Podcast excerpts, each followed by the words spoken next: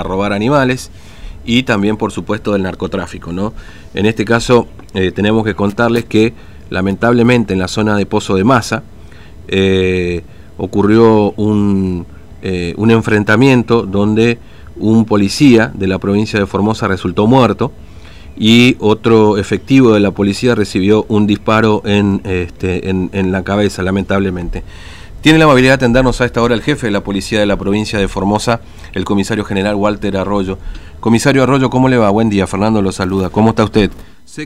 Buenos días, Fernando, buenos días, ¿cómo Bien, nosotros, bueno, bien, eh, lamentablemente una, una noticia triste para toda la fuerza policial, ¿no? A partir de lo que ha ocurrido en la zona de Pozo de Masa, ¿no? Sí, es un hecho eh, muy triste, ¿no es cierto? Siempre que uno pierde un compañero de trabajo, ya todo es, lamentable porque cuesta, cuesta entender, pero es nuestra tarea también, así que estamos tratando de, primero que más que nada, cumplir con la comprensión a la familia, a la, a la, a la esposa, a la señora, a los padres. Estamos en esta tarea y de la de las lomitas está en el lugar del hecho, realizando la diligencia correspondiente. Y bueno, eh, objetivamente estaban desarrollando un operativo en esa zona a cargo del jefe de la delegación de drogas peligrosas, ingeniero Juárez, el comisario inspector Celía, acompañado de seis efectivos más, eh, en, en vehículo automotor, motocicleta, cuando detectan el se cruzan con una motocicleta que llevaba un punto que le llamó la atención entonces intentan identificar al, al motociclista el, eh, al control policial cuando se acercan imprevistamente son agredidos ahí con disparos de arma de fuego. Eh, bueno la, la consecuencia fue eh, una vez todo esto en la oscuridad, porque habrá sido la una, una, una y media de la mañana, porque es un lugar donde no hay señal. Mm. A mí me llega la noticia a las dos de la mañana.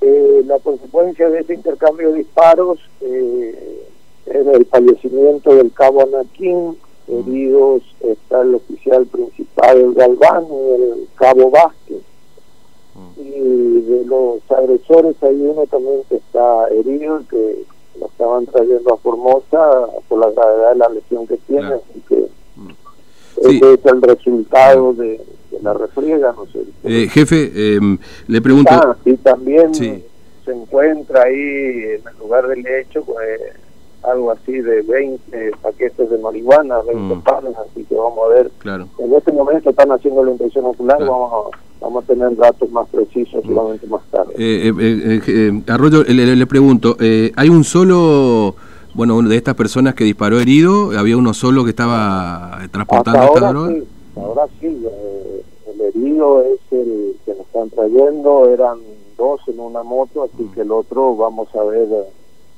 con la luz del día qué es lo que qué es lo qué otra cosa se encuentra en los alrededores, pero en el lugar no había no había más que más personas que toda esta que estoy explicando. Claro, el, el, el efectivo policía es el cabo Anaquín, este, ¿no es cierto? Esto es lo que usted me dice, el cabo Anaquín.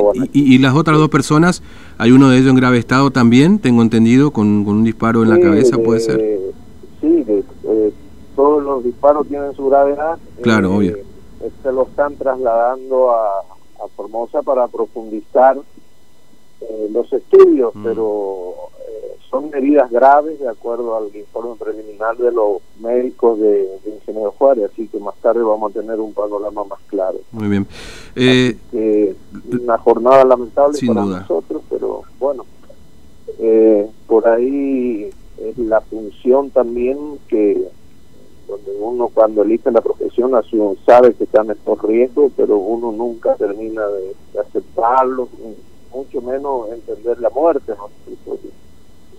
pero eh, esta gente que se dedica a esta actividad de la droga en definitiva atenta contra la vida no, no tienen un límite eh, porque no es el gran volumen, no es el gran narcotráfico, pero Claro.